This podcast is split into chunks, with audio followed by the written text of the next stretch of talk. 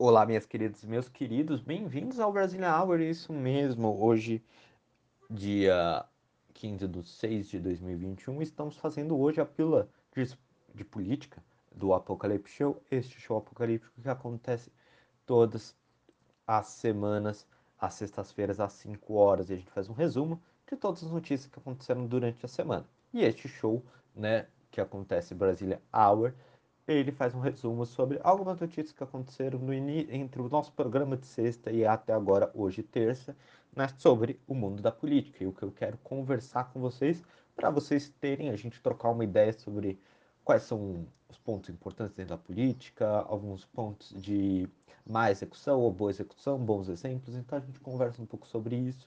E hoje a gente vai falar sobre toda a questão da do, do presidente e da sua equipe sobre, sobre a pandemia. Novidades, né, João? Mas não, hoje saiu algumas novidades, tanto da CPI, né, com o ex-secretário da Amazônia, né, falando algumas coisas sobre que a infestação de tratamento precoce, que o governo também já tinha acesso a um pouco a, a escassez de respiradores no, um mês antes da, de Manaus. Então, tem vários pontos que a gente pode ver né, sobre isso. Além disso, a gente tem também, que eu acho que é um ponto muito legal, que é o Bolsonaro se reunindo com a Pfizer em meio à CPI da Covid, pedindo para antecipação de vacinas.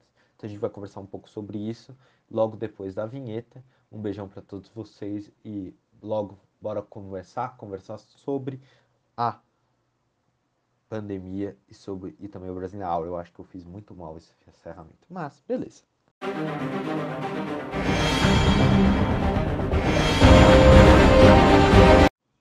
Bom, vamos lá para o Brazilian Hour. Esse Brazilian Hour vai ser um pouco mais uma conversa minha com vocês do que, às vezes, uma informação, às vezes, um ponto. É, aliás, esqueci, né? Me chamo João, né? Sou formado em gestão de políticas públicas. Um gestor público bem duvidoso, mas pela USP. Mas vamos lá. Uh, eu quero conversar um pouco com vocês porque eu sinto que o governo ele está primeiro em plena campanha eleitoral, né? Então, se você olhar todos os atos que o presidente vai, são atos extremamente extrema direita, negacionistas, uh, mas parece que está em campanha eleitoral. Ele faz marchas parecendo que é uma campanha eleitoral. Então esse é o primeiro ponto. Nós temos um governo em plena campanha eleitoral de 2022. Você tem uma CPI que está dando luz a vários aspectos de ineficiência do governo federal ao combate da pandemia, se negligenciando do seu papel. E você tem também atualmente o combate à pandemia acontecendo e todas as consequências que devem ocorrer dentro para você conseguir superar essa queda livre. Como eu já disse para vocês, né? Eu não sei se eu disse para vocês, mas vamos trazer uma comparação para vocês, é que a pandemia é como se você pulasse de paraquedas, né? O sinal.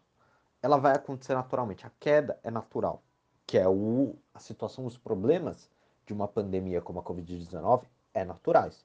Era natural você ter restrição de movimentação econômica, era natural de você ter mais infectados e aumentando a quantidade de, de doentes para você atender nos leitos, além da normalidade. Era natural você ter impactos dentro da economia, impactos dentro do emprego, impactos em vários sentidos. Agora, depende. Então, como numa queda natural, quando você pula de paraquedas, é natural você cair. Cair porque a gravidade joga para baixo. É a mesma coisa que a pandemia. Só que você pode puxar o paraquedas antes e ter uma queda mais lenta, né, e conseguir um impacto menor no chão, né, na terra, ou você pode ter um impacto direto, não abrindo o paraquedas e estupiar no chão. É a mesma coisa na pandemia. Você pode abrir o paraquedas antes fazendo diversas medidas econômicas, de saúde, sociais, para você evitar problemas dentro da pandemia, rapidamente. Ou você pode ir em queda livre e gerar uma consequência como nós estamos vendo hoje. E aí, o assunto que eu queria conversar com vocês, que eu nomeei alguns três pontos, né, mostra como houve uma negligência do governo para você conseguir resolver o problema da pandemia. E como houve uma aposta, uma aposta extremamente negativa, uma aposta que não faz sentido algum, uma aposta não fazendo a, com base científica, de dados, de estudos, há algumas concepções e visões dessa ala do governo. Né? Então, se, você, se nós observarmos, por exemplo, teve a questão de não, não querer fazer a compra de vacinas imediatamente. A Pfizer mandando, se vocês assistiram o meme, então assistam o meme do nosso. Uh, que saiu aquele vídeo que o Davi riu muito da, dos e-mails da Pfizer, né? E isso mostra realmente a característica. São 32 e-mails não respondidos, 32 a 36 e-mails.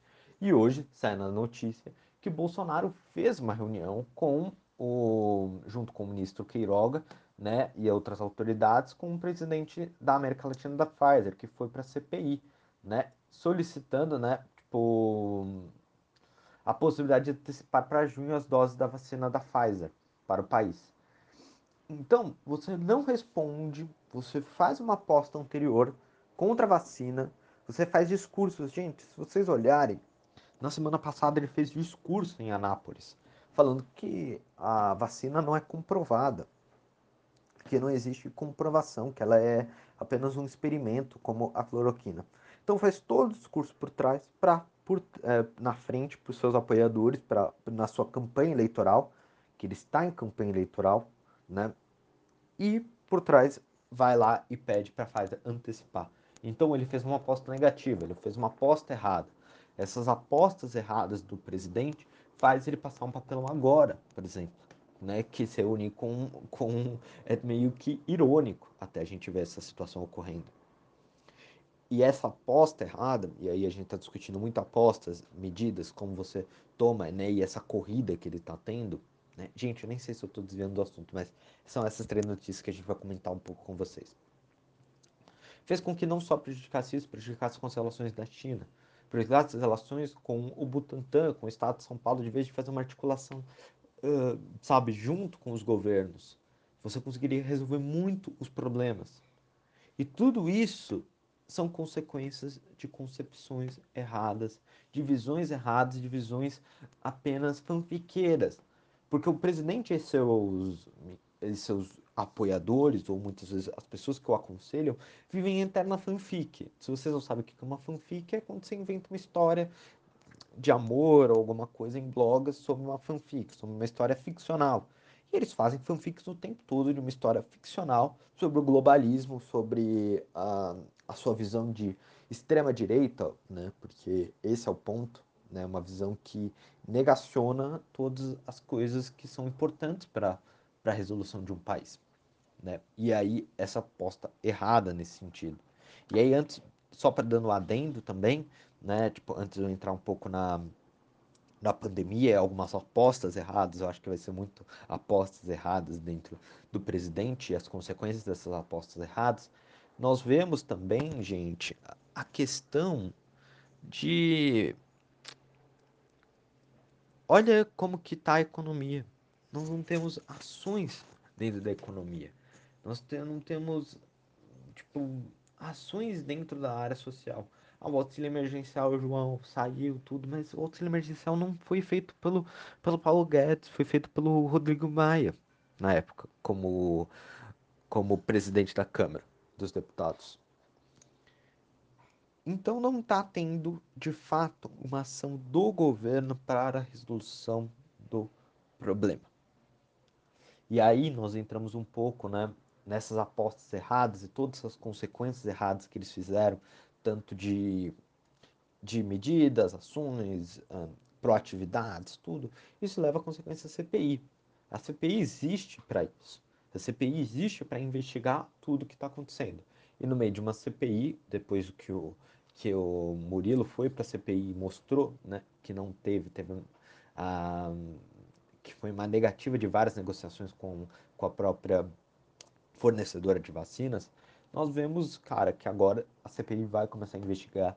Ela já está pedindo várias pessoas do gabinete secreto, como uh, Osmar Terra, né, que vai para lá, do jeito também, fazer seu depoimento. E também, né, eles estão já falando que vão focar muito em Pazuello, por quem faz o elo, gente? Porque é o cara central dentro da, do ministério, que era o cara que obedecia, certamente junto com o Queiroga, o, né, o Queiroga mais, um pouco mais refinada e com um certificado obedecia a todas as ações do governo e prejudicou com os depoimentos que dão. Ele faz um depoimento, né? Já dando entre parênteses aqui, ele faz um depoimento, nega várias situações e aí os próximos depoimentos, como do do, do chefe do Butantan, né? Que está à frente do Butantan, todos todos os outros depoimentos negam o que ele fala. Então tem várias mentiras que ficam claras e logo depois ele vai num ato com o presidente sem máscara, o ato eleitoral do presidente com, eh, sem máscara. Então mostra que assim, vai ter um foco para ele, vai ter um foco de, de ver né, tudo que ele está fazendo. E isso é bem preocupante para o Palácio do Planalto que está em campanha de como eles agiram. Mas isso é uma consequência das medidas negacionistas deles, de uma aposta errada deles. Não é as pessoas querendo fazer mal ao presidente. Né? Então, já mostrando um pouco isso. E, espero que ele não minta, né? porque já já tá meio constrangedor essas mentiras. E aí você vê também outros pontos né, que mostram, e aí a aposta errada, que eu acho que é a mais clara, que é o tratamento de rebanho, um tratamento de rebanho, um tratamento uh, precoce, como isso gerou consequências dentro de um estado, dentro de uma cidade. Como que isso fez com que a gente chegasse ao extremo. E aí vou, vamos entender um pouco.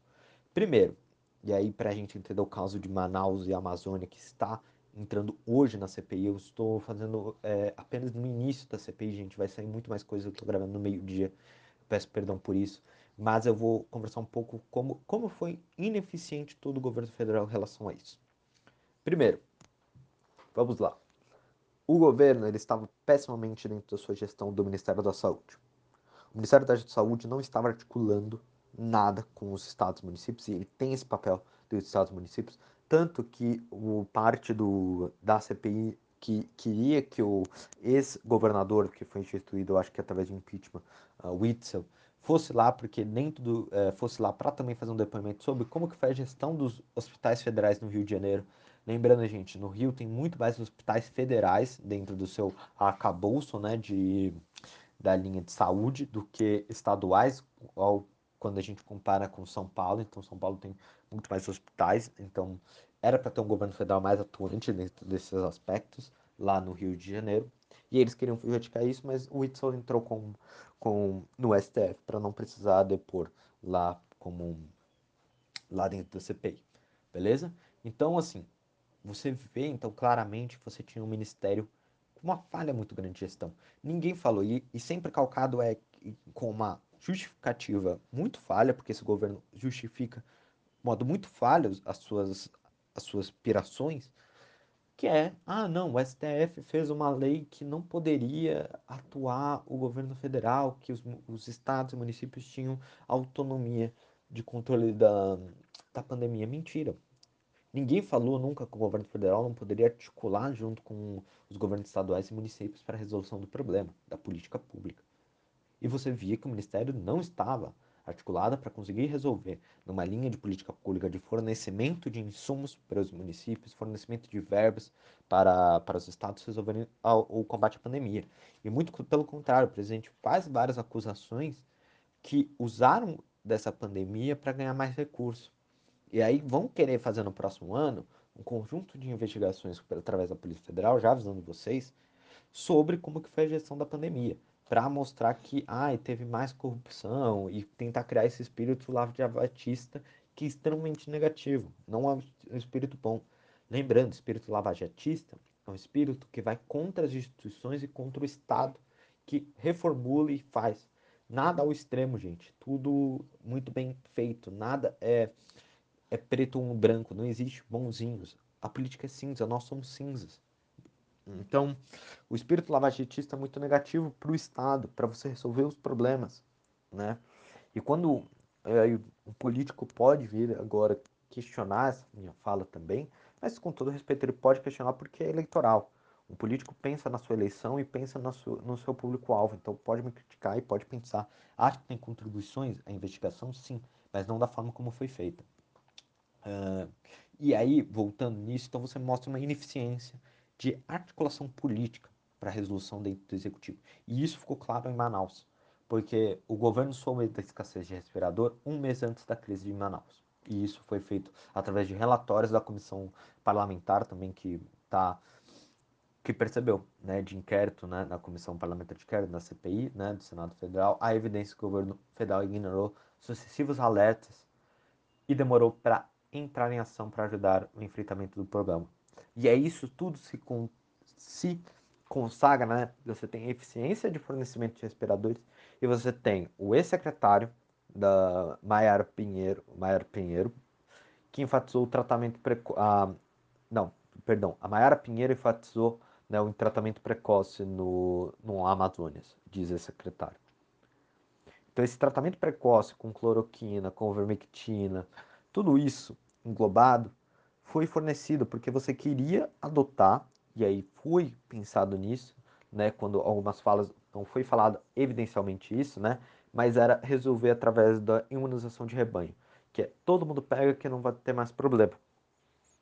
Mas se todo mundo pega e 10%, como dizem as pesquisas, espero estar falando isso certo, meus caros, é, 10% vai, pode ter complicações e necessariamente precisa de tratamento, esses 10% vai encher a UTI e você não vai ter gente para tratar. E aí você vai ter problema de respirador, você vai ter problema de tudo isso. Então esse negócio de tratamento de rebanho, cloroquina, tratamento precoce, é apenas uma falácia para você fazer uma política ineficiente que auxilia mais ao lotamento de UTI e, consequentemente, você não conseguir tratar as pessoas de Covid e você conseguir, sinceramente, gerar mais mortes. Para não falar que é uma política pública genocida. Eu simplifiquei as ordens porque isso acontece. Então, toda essa aposta do governo que eu fui falando desde o início, né, as notícias não são paralelas, mas fecha com esse negócio de tratamento precoce dessa aposta, são apostas negativas. E que agora nós vemos um governo correndo para seus apoiadores, fazendo um discurso para seus apoiadores, fazendo uma corrida por vacina, porque João Dória, no domingo, anuncia que está antecipando um rival político né, do presidente, então eles têm que antecipar também a vacina. Isso é bom para o Brasil, gente. Se, se ficar uma corrida para quem vacinar primeiro ganhar a eleição, isso é bom porque a gente volta para pelo menos uma, uma segurança maior das pessoas não estarem morrendo por esse, por esse aspecto. Né? E essa corrida eleitoral, essa corrida de vacinas e esse discurso né, do presidente em campanha mostra como que nós estamos perdidos dentro dessa, dessa situação. Eu acho que eu fiquei meio perdido nesse final, gente. Mas não liguem, tá bom? Eu sou apenas um cara falando, um cara formado em gestão de políticas públicas, tentando elucidar um pouco para vocês algumas situações, tá bom? Então, fiquem de olho em tudo isso que está acontecendo. Entendam toda essa linha porque eu acho que nós fizemos uma aposta errada. E uma aposta errada ao tratamento, à política pública. E a política pública, né, a gente, a gente sempre pergunta qual é a política pública do presidente, a política do presidente foi essa. Uma política pública voltada apenas para uma situação difícil, beleza? Então, é isso. Esse foi o Brasília Hour de hoje. E espero que vocês tenham gostado. Uh, foi meio uma conversa, tá bom, gente? Uh, então, a gente sempre está tentando melhorar. E eu tenho muito carinho por todos vocês. É isso. Um forte abraço. Tchau, tchau.